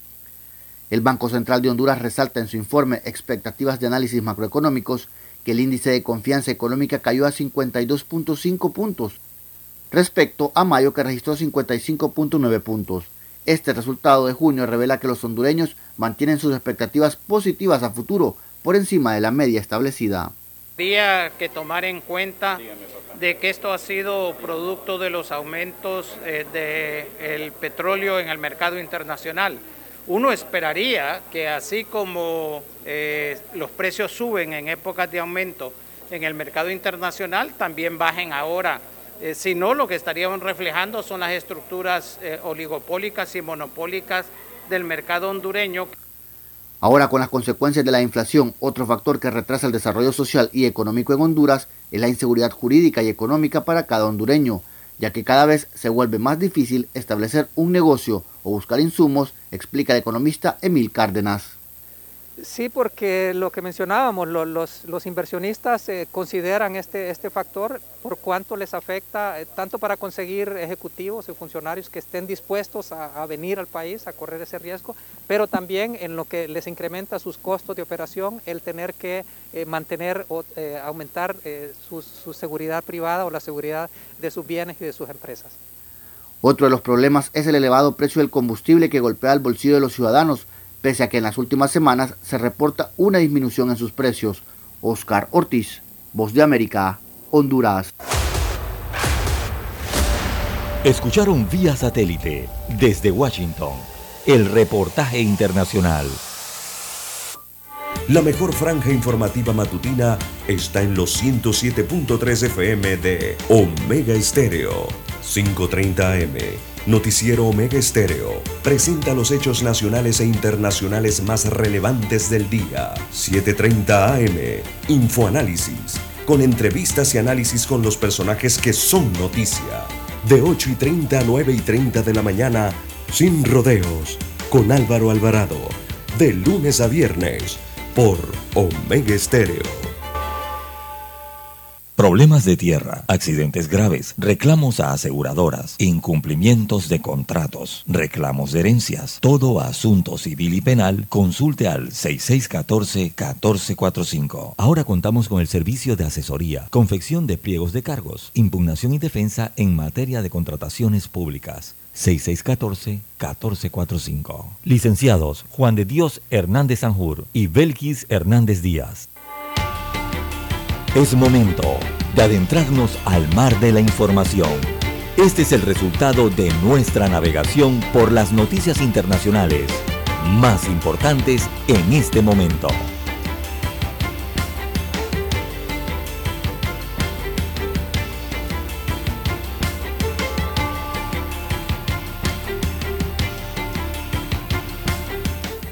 Las 6:51. Un rayo cayó el viernes sobre uno de los ocho tanques de almacenamiento de combustible de la instalación de Matanzas, situado a unos 130 kilómetros al este de La Habana. Autoridades han reportado más de 4.500 evacuados en la zona cerca del lugar la jefa del Partido Comunista de Matanza, Zuleri Morfa, dijo a los periodistas locales que no hay llamas en este momento, solo emana humo blanco en alusión al primer tanque de combustible que fue alcanzado por este rayo. El segundo tanque, dijo, todavía está ardiendo, mientras que un tercero que los funcionarios temían que explotara el sábado por la noche se está enfriando con agua a intervalos con el propósito de mantener una adecuada temperatura que impida la combustión de los gases. Más de 100 personas, muchos de ellos socorristas, resultaron heridos, principalmente por la segunda explosión, de las cuales 24 permanecen hospitalizados, cinco de ellos muy críticos, según las autoridades sanitarias locales. Estamos enfrentando un evento que no es casual en el país. Es un incendio de alta proporción muy difícil de controlar en Cuba, donde no hay todos los medios que se requieren no hay toda la tecnología y por tanto estamos contando con asesoría técnica, dijo el presidente Miguel Díaz Canel. La ayuda es importante, diría que es vital y va a ser decisiva, dijo la televisión estatal, personal militar y civil de México, así como bomberos y técnicos de Venezuela con experiencia en manejo de incendios provocados por combustible, están cooperando con el personal cubano y han transportado espuma equipamientos y otros productos químicos retardantes de fuego para controlar este siniestro que aún se propaga. Jorge Piñón, director del programa de energía y medio ambiente en cuanto a este tema, Caribe. don Juan. Dígame. Jorge Piñón, director del programa de energía y medio ambiente de América Latina y el Caribe, dijo que cada tanque en la instalación podría almacenar 300 mil barriles y proporcionar combustible a plantas eléctricas cubanas. Así que esto ocurrió el fin de semana y el fuego todavía no ha sido controlado un 100%, César. No sé qué información maneja usted y la nota que traigo es de CNN Internacional. Sí, don Juan de Dios. Bien, eh, en cuanto a este tema, no han sido controlados los incendios, don Juan de Dios. Eh, la madrugada de hoy, el incendio de ese complejo en Matanzas ya alcanzó al tercer tanque de combustible y ha generado una gran explosión. Eh, y don Juan de Dios no han podido controlarlo, lastimosamente. los dos primeros depósitos, como usted bien ha señalado, estos depósitos afectados, los equipos de emergencia que tratan de contener las llamas en esos dos primeros tanques eh, no han tenido éxito. Ya lo dijeron eh, temprano en la mañana hoy, eh, sin éxito en esos dos primeros tanques. Y lo que han hecho con el tercer tanque es tratar de enfriarlo o, o más bien refrescarlo. Es lo que han estado haciendo durante las últimas horas con agua de mar. Le están rociando agua de mar a esos tanques eh, todo el día domingo y parte de la madrugada de este lunes eh, para tratar de que colapse, pero eh, don Juan de Dios, el, el, segundo incendio en el segundo tanque ya lo está afectando. Poco antes de, la, de la luz o el alba ya en Cuba, los equipos de emergencia se han tenido que retirar de la zona del siniestro debido a que hay un fuerte viento y eso está impidiendo su labor y el problema es que el viento está avivando las llamas en los primeros tanques, en el primero y segundo tanque. Eh, y teme entonces que esas llamas lleguen ya al tercer tanque y pueda eh, causar otra explosión. Por eso se han retirado momentáneamente de, de, los trabajos de emergencia que están haciendo en ese tercer tanque. Así que es complicada la situación en Cuba, como usted bien lo han señalado. Ellos no cuentan con los equipos cómo cuentan otros países para atender estos temas ¿no? de, incendios en tanques petroleros como estos. Así que son grandes depósitos de combustibles allí en Matanza, eh, suman un muerto y 15 desaparecidos y ha afectado este domingo entonces al tercer tanque ubicado en ese eh, complejo. las imágenes que llegan para estos momentos muestran producto del viento eh, esa enorme columna de fuego de, de varias decenas de metros y también eh, eh, el, humo este, ¿no? que emanan de los otros tanques. Es lo que se tiene por el momento allí, según se observa en las imágenes de la transmisión de la televisión cubana. Bien, la policía de Río de Janeiro en Brasil dice que detuvo al diplomático alemán Uwe Herberhang por el presunto asesinato de su marido el sábado. Según un comunicado de la prensa de la policía, la detención se produjo por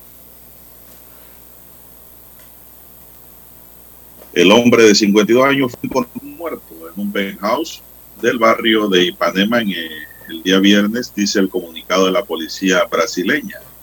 La policía realizó exámenes forenses en el lugar de los hechos y se están llevando a cabo otros procedimientos penales, añade el comunicado el Departamento General de Policía de la capital, a través de Antenor López, confirmó a CNN Brasil, filial de CNN, que se detuvo a Hans en relación con la muerte de su marido, César. Son las 6.58 minutos. Bueno, esto ocurrió en Brasil, don César. También para hoy, Sí, vamos a todavía tener un poquito de tiempo allí. Un poquito de tiempo para otra internacional. Si usted la tiene, don César, con gusto le cedo eh, la oportunidad.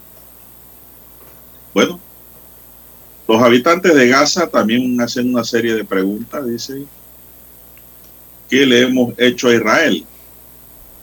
¿Qué le hemos hecho a Israel? Se preguntan horrorizados los habitantes de Gaza, que desde el día viernes viven bajo un intenso fuego israelí que ha dejado al menos una treintena de muertos en la franja palestina. El sábado, Nadia Shamalak tomó la mano de su hija discapacitada para salir corriendo de su casa tras ser advertida a gritos por sus vecinos de que el ejército israelí iba a bombardearle en el intercambio de disparos que desde hace tres días mantienen con milicianos de la yihad islámica palestina. Me pareció ver el día del juicio final, dice AF, esta mujer de 67 años y madre de ocho hijos, sentada en una silla de plástico frente a la colina de escombros calcinados que ahora ocupa el lugar donde se erigía su casa en Gaza capital. Así que pues ahí hay una situación violenta también, don César, en la franja de Gaza. También los yihadistas lanzaron misiles para el territorio israelí, pero los israelitas tienen, tienen buena batería misil y los han tumbado. Bien, vamos a hacer una pausa porque tenemos que ir a Washington y volvemos.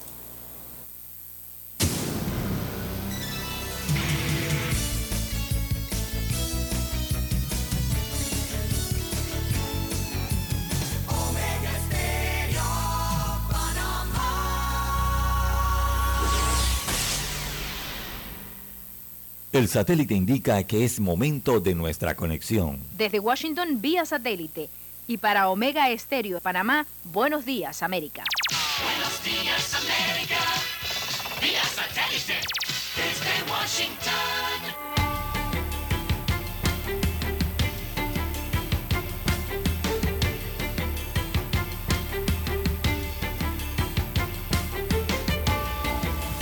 Washington, les informa Henry Llanos.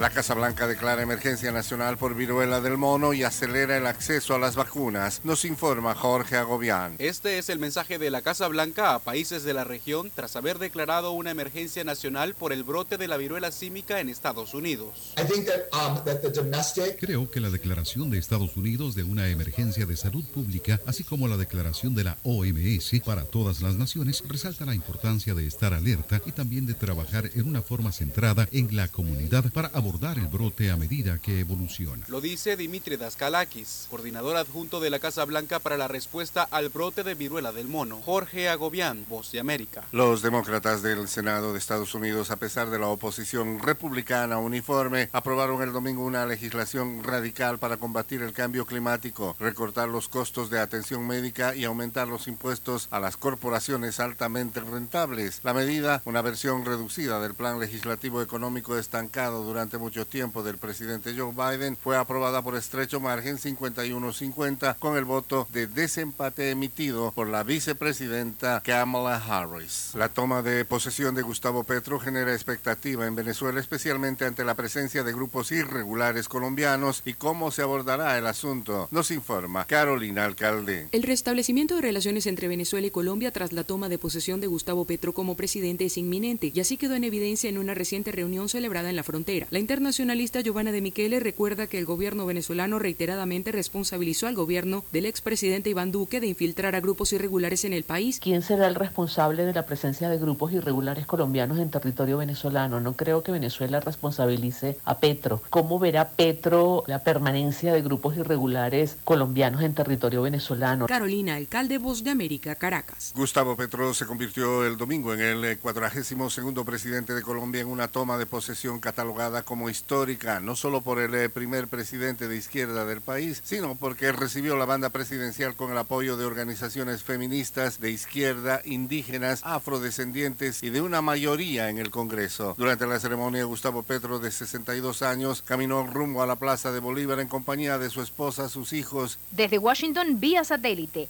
Y para Omega Estéreo de Panamá, hemos presentado Buenos Días, América. Buenos días, América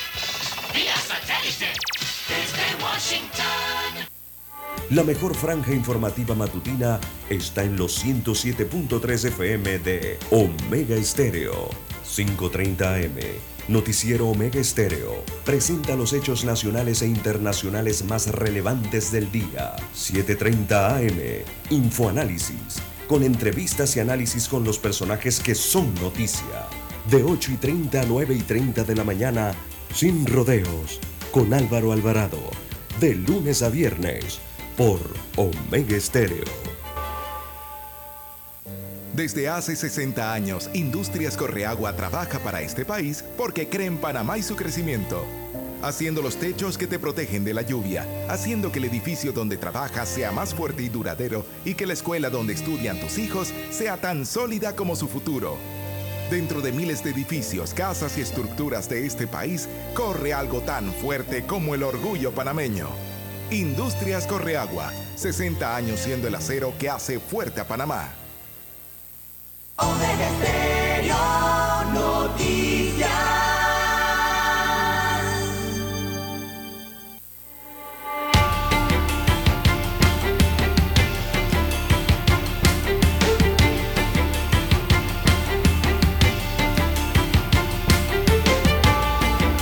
Bien, son las 7, 5 minutos ya, 7, 5 minutos en su noticiero Mega Estéreo, el primero con las últimas. Bueno, y me pregunta un oyente, oiga, a la mesa, ¿qué está pasando en otro camino Panamá? También dice que mucha gente se ha ido del partido, don César. Bueno, yo leí eso el fin de semana, como también he leído que se han ido del partido País, los dos partidos nuevos que hay en el escenario. Y a mí me da por pensar, don César, que esta gente que se han ido son las mismas, de los dos partidos, ¿ah? son las mismas gente que andan trepando y buscando dónde subirse, en qué plataforma, buscando espacio para pelechar cuando ganan las elecciones. Así me parece a mí que es la cosa. De gente que llegan y escriben un grupo de personas, ¿no? Porque tienen, tienen acólitos, tienen adeptos. Y te escriben 200, 300, después van allá donde la dirigencia, bueno, ¿y cuál es mi espacio? ¿Qué hay para mí aquí? Cuando te dicen, no, no, no, no, no, vaya a hacer fila a la cola. Aquí estamos por una convicción de trabajo y de no a la corrupción. Se dan cuenta que esto es saltimbanking, ¿de qué? Saltimbanking, de que no hay espacio. ¿Qué más le queda, don César? Apearse del barco donde se habían trepado y buscar otro barco a ver dónde se van a meter. Esa es la explicación que yo le encuentro a esto. Son los mismos arribistas que andan de partido en partido viendo cómo se trepan al poder para usufructuar durante cinco años, para chuparle la teta al Estado. Son estos mismos vivos que cuando le dicen aquí no hay cama para tanta gente, aquí no hay cabida para la trampa, la corrupción y el juega vivo, se van, que se vayan. Eso está pasado, pienso yo, en estos dos partidos nuevos, país y en otro camino. Y mejor, don César, que se vayan porque esos son los elementos que le hacen daño después al gobierno cuando llega al poder. Son los mismos bribones que se quitan la capa de otro partido y se ponen la nueva para engañar. Pero está muy bien que se, el, el partido se autodepure. Eso está bien. Que se quede lo que tienen en ambos colectivos, en el que maneja don Ricardo Lombana y el que maneja también el colega que encabeza esto, don Toto Álvarez. En los dos partidos eh, ha ocurrido el mismo fenómeno. ¿Qué me indica eso? Que son trepadores, juega vivo, los que están ahí no están por convicción. Que se, buscando qué se llevan, qué se hacen, qué se consiguen, qué espacio consiguen. Porque han hecho de la política, don César, un negocio. Su manera de vivir ellos y su círculo familiar. Y eso se tiene que acabar en Panamá, por eso es que andamos como andamos. Clanes, grupitos, familias, controlando espacios, eh, sin importarle, ya están descarados. Ya una familia se trepa en un partido y ya entran 30 ganando un platal. Cuando usted suma, eso son miles de miles de dólares que el Estado se va en una sola familia. Esas cosas, eso es corrupción. Eso es corrupción.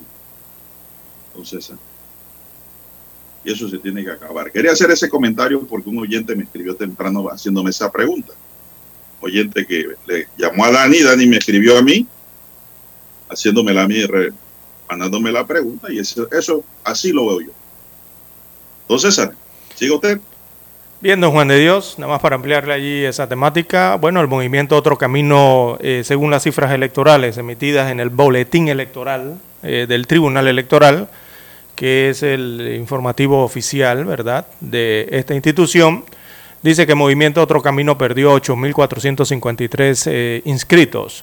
Igualmente el Partido Revolucionario Democrático en las últimas semanas perdió 8.352 inscritos. Eh, el Partido Cambio Democrático, eh, no, dice, el Partido Panameñista perdió 3.138 adherentes en las últimas semanas.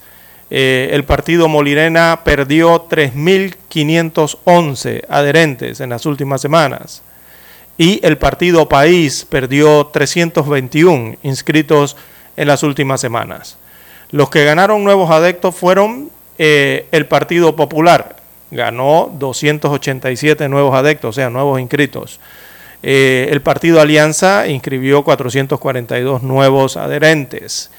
Y eh, el Partido Realizando Meta inscribió 14.747 nuevos adherentes. Igualmente, el partido Cambio Democrático ganó o inscribió 8.295 eh, personas, eh, según las cifras que emanan del propio Tribunal Electoral. Así que eso significa que salieron del PRD, del Molirena, de País y del Movimiento Otro Camino, adherentes y realizando metas, Cambio Democrático, el Partido Popular y el Partido Alianza ganaron nuevos inscritos. Eso según las cifras oficiales.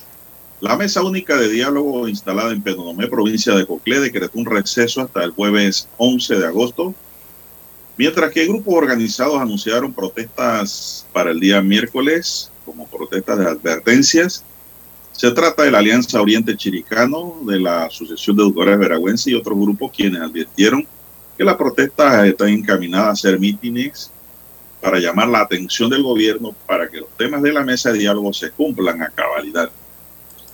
Va a haber manifestaciones eh, de diferentes puntos. Entre esas manifestaciones haremos marchas o mítines. Ninguno habla de cierre de calle indicaron los dirigentes quienes además piden crear una mesa de diálogo exclusiva para tratar el tema de la caja de seguro social. Precisamente el tema de la caja de seguro social sería el próximo punto a tratar en la mesa este jueves, luego de que no se logró un consenso respecto a la temática de tarifa de electricidad. Aquí va a pasar lo mismo que la electricidad, don César. No creo que avancen mucho es un tema complejo, amplio, y esto no es despachar en un kiosco pan y salchicha. Esto es algo que requiere gente que conozca de la materia. Le puedo decir, bueno, yo quiero que me atiendan bien, que me den medicina, me den buen desayuno, que nada más me están dando dos rueditas de pan con una salchichita, un huevo sancochado. Yo quiero que me den, pero digo, vamos a la profundidad del problema. Y eso requiere gente preparada, don César. Sí, sí, ahí no se puede sentar cualquiera. que conozcan a profundidad la temática. Eso es técnico. No podemos aterrizar. Ah, sí, porque la plata se la han robado. Pues no. Eso es parte de un problema. Pero no con eso vas a poder solucionar todo el problema de la institución. Eso es parte del problema, ¿no? Sí, exactamente. Ya todo el pueblo sabe que el problema está que hay que tomar decisiones en la caja del Seguro Social. Pero, parte del problema es que llevamos años con lo mismo, don Juan de Dios, llevamos años con el mismo sistema, llevamos años con, la mismos, con los mismos tipos de juntas directivas en la caja del Seguro Social y la misma forma de administrar. Y vemos que no hay consecuencias ante las responsabilidades claras que establecen las leyes eh, al respecto. Eh, los problemas ya sabemos cuáles son y cuáles son los que hay que atender, pero simplemente no se atienden. Eso es toda la problemática. El problema de la caja, don César, falta de plata. Digo, adicional al, tema económico, que ya lo sabemos. estar eh, rociando la rosa. Digamos, aquí falta el abono, aquí falta el guano, aquí falta el capital, dinero. ¿Cómo se van a conseguir esos dineros para empujar a la caja? Mire, yo no quiero ser pesimista, don César, pero si aquí se instaló una mesa enorme con la participación, una mesa de diálogo con la participación de todo el mundo y gente que conoce la materia, don César.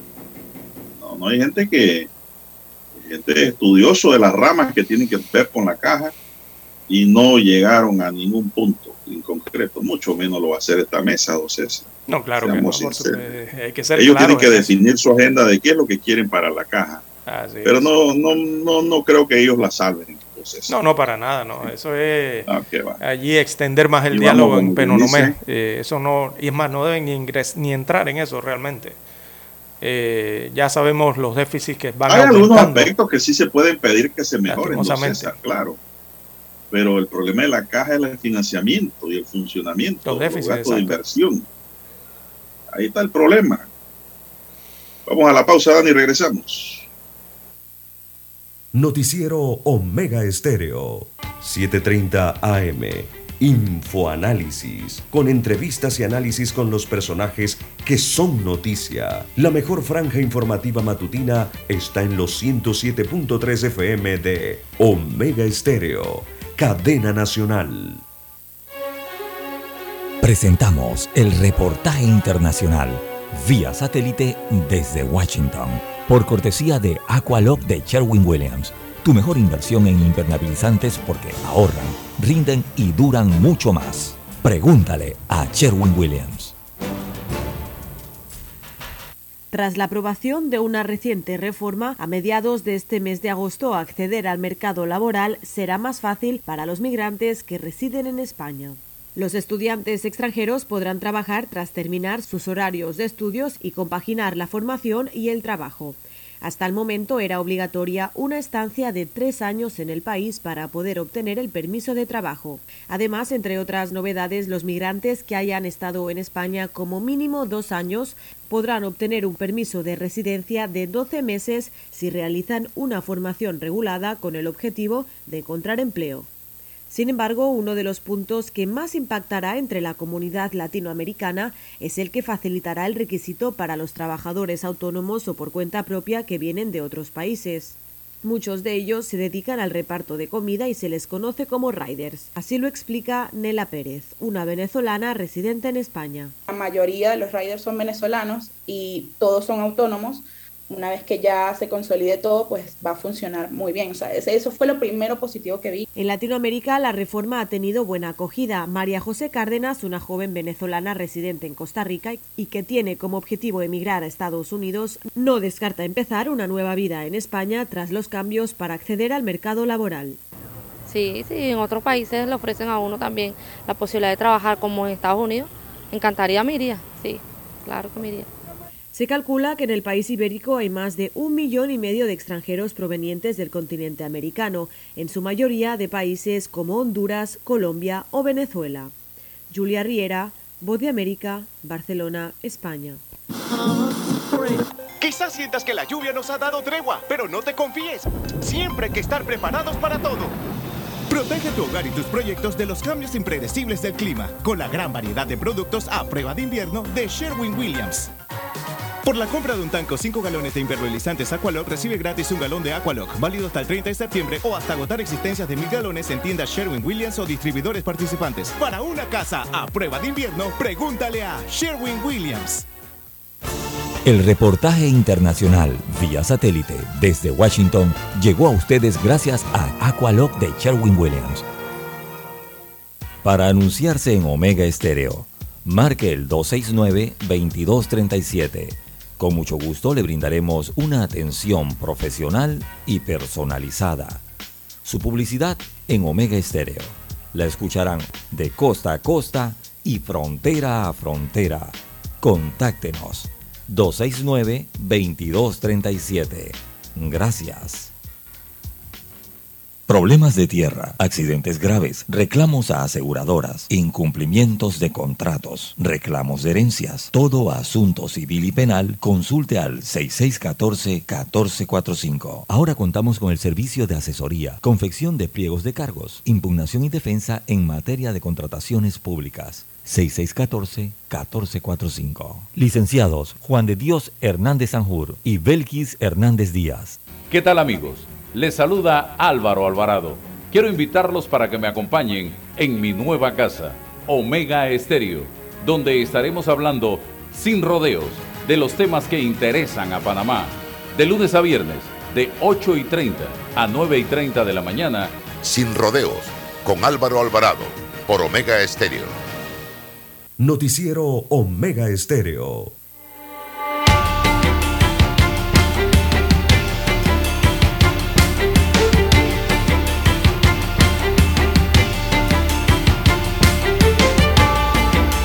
Bien, son las 7:19 minutos, amigos y amigas. Están en sintonía de Omega Estéreo, cadena nacional. Bien, bueno, aquí tenemos una nota. Don César dice que el grupo Calesa va a ampliar eh, su mercado laboral. El grupo agroindustrial panameño Calesa, de la mano con Clarsen Inc., darán inicio al proyecto más grande de autogeneración de energía solar en Nata de los Caballeros con el objetivo de reducir significativamente las emisiones de dióxido de carbono, desarrollando su producción con una fuente de energía renovable mucho más amigable con el medio ambiente. El megaproyecto se desarrollará en terreno de la Hacienda La Estrella frente a Capellaní y permitirá proveer de energía a tres de las plantas de producción del grupo, en donde se fabrican los conocidos productos panameños, La Estrella, el arroz que usted le gusta, don César de Oro, el Premiere y otros productos. Para la ejecución de este proyecto, la empresa ha contratado los servicios de Clarsen, importante empresa que ofrece a sus clientes el diseño y desarrollo de soluciones de energía verde, quienes serán los responsables de la fabricación e instalación de más de 6.450 paneles solares. Don César. Ahí lo único malo, don César, es que no se dice si esos ahorros que se van a dar le van a transferir a algo al pueblo, don César. Pues ahorrar para ganar más. Bueno, esto es negocio y así es el negocio, pues. Así es, bueno, eh, muchas que... empresas en Panamá están optando ya por trabajar con paneles solares, don César. Sí, mucho, y mucho tiene que ver la posición donde está ubicada o desarrolla sus negocios esta empresa Calesa, don Juan de Dios. Eh, la estrella, ¿no? Como se le conoce.